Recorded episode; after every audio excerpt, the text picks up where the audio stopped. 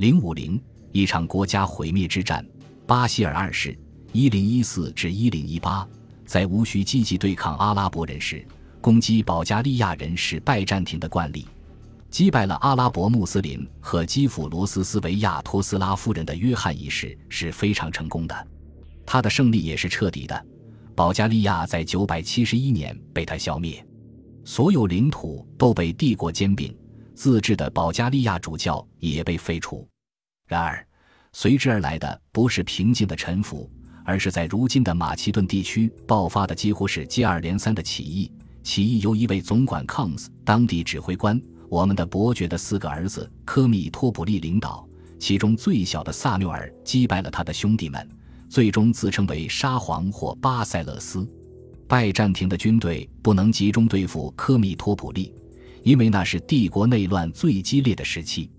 公元976年，在皇帝约翰一世去世后，东部军队拥有大量土地的权贵兼首领巴达斯斯克罗斯希望看护两位年轻的共治皇帝。当时年仅十八岁的巴希尔二世和十六岁的君士坦丁八世，并成为真正的霸主。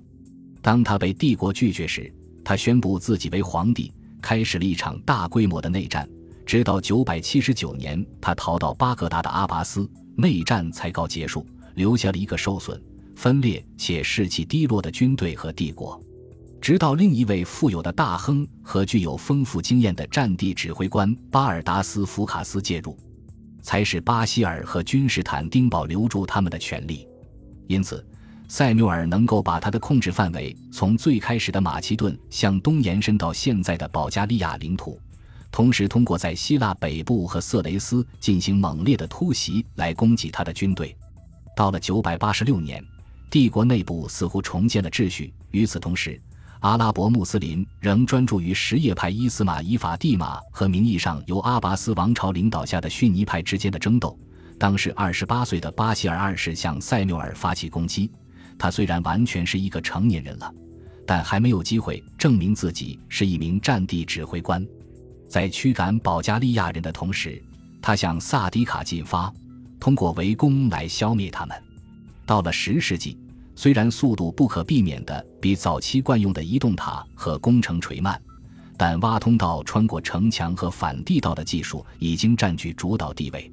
在这种情况下，巴希尔二世没能坚持到萨迪卡放弃，他的补给可能是不够的，或者因为国内可能存在不稳定的因素，要求他早日返回君士坦丁堡。巴希尔沿着罗马的帝国大道向萨迪卡前进。这曾是一条从君士坦丁堡通往意大利东北部的大道，甚至一直延伸到北海。从阿德里亚诺普及现在位于欧洲的土耳其埃迪尔境内开始，北有高尔崎区，现在被称为海默斯或巴尔干的山脉，南边是同样崎岖的罗多普山脉。这条大道沿着位于两大山脉之间的马里查河谷一直延伸到北部，然后穿过萨迪卡，一直到新吉杜南。及现代塞尔维亚的贝尔格莱德，最终跨过意大利的边境，到达威尼斯以东的阿奎莱亚。巴西尔放弃了围攻，由原路撤退了。一位皇帝带领他的军队在两座山脉之间行进，他的行动绝非不可预测。而塞缪尔的士兵都是能干的远程突袭者，非常灵活。他们还掌握着保加利亚人在山口进行伏击的战术。他们可以迅速地在敌人逼近的前方竖起栅栏，以便更好地抵抗狙击部队的突防企图，从而给埋伏部队更多的时间来攻击山坡下被困住的敌人。随后发生的事件表明，塞缪尔的部队一开始并不是在萨迪卡境内或其周围，即使是的话，他们在某种程度上也已经成功地赶超了撤退的拜占庭军队，尽管他们只是沿着一条道路前进。而任何超过拜占庭军队的行动都必须在临近的山坡上完成，结果对巴希尔来说是一场双重灾难。他的军队在现代保加利亚苏吉斯附近被称为图拉真之门的狭窄通道上遭到伏击，损失巨大。巴希尔灰头土脸地逃离现场，保住了性命，却危险地损害了他的权威。指使利奥是极为罕见却可以信赖的目击者。军队正在穿过一个满是洞穴的森林峡谷，接踵而来的是沟壑纵横的陡峭地带。在这里，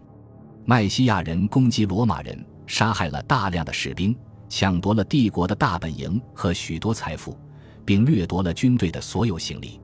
讲述这个悲惨故事的我，当时就在现场陪伴着皇帝，并履行执事的职责。这是我的不幸。残余部队经历了几乎无法通过的山脉，很难躲过麦西亚人的进攻，失去了几乎所有的马和携带的行李，就这样返回了罗马领土。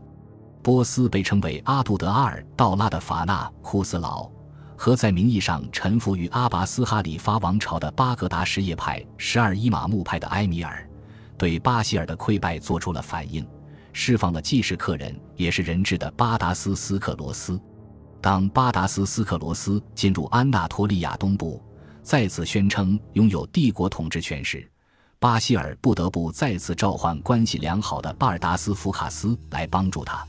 但这一次，巴尔达斯福卡斯决定与巴希尔和君士坦丁堡的官僚精英为敌，企图与巴达斯斯克罗斯一同分裂帝国。三年的内战接踵而至。直到九百八十九年，在基辅罗斯派来的六千名战士的帮助下，巴希尔才得以恢复帝国秩序。在那之后，尽管于九百九十五年在保加利亚进行了一次行动，但巴希尔的首要目标不是塞缪尔，因为他必须再次恢复帝国在东部的控制和威望。那里不仅受到内战遗留的混乱的威胁，而且在更大程度上还受到不断崛起的法蒂玛王朝的威胁。什叶派七伊玛目派的伊斯玛利在埃及建立了与之对立的哈里发，并积极寻求跨越西奈沙漠向叙利亚扩张。因为早已将阿拉伯人在西里西亚和安纳托利亚的势力击退，故当时拜占庭人在基督教国家和伊斯兰宗主国，以及位于叙利亚境内甚至境外的贝都因部落称霸。他们的附庸国占领了安提俄克和阿勒颇这两个重要城市。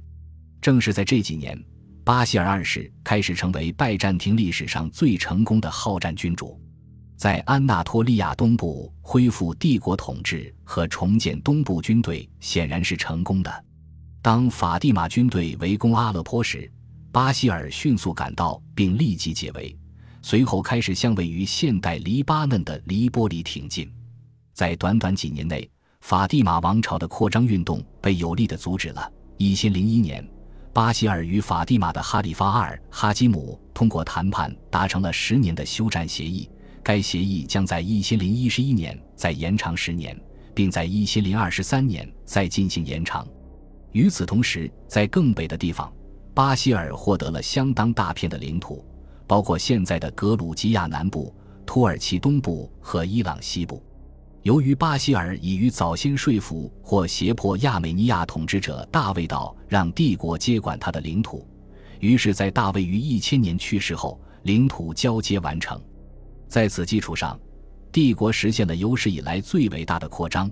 直接向东扩张，超过了罗马人所有的征服范围。后来又通过获得其他王权的领地，将势力扩展到了高加索地区。在此期间。塞缪尔于986年的胜利之后，成功的将自己的领地向西扩展到亚德里亚海，向北延伸到现在的科索沃，并向南延伸到希腊。他还在著名的湖滨地区奥赫里德恢复了保加利亚的宗主教区，从而为获得帝国的头衔奠定了基础。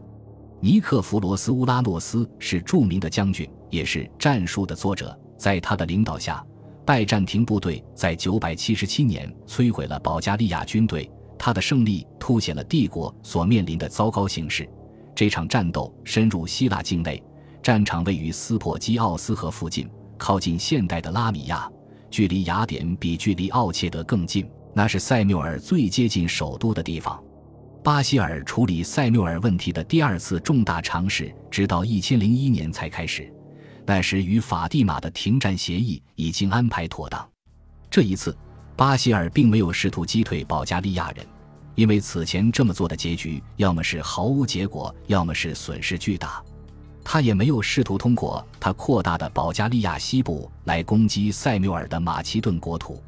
相反，巴希尔准备了更果断的对抗，抢夺塞缪尔最肥沃和人口最稠密的领土。那就是最初和现在的保加利亚，及多瑙河以南广阔的河谷地区。本集播放完毕，感谢您的收听，喜欢请订阅加关注，主页有更多精彩内容。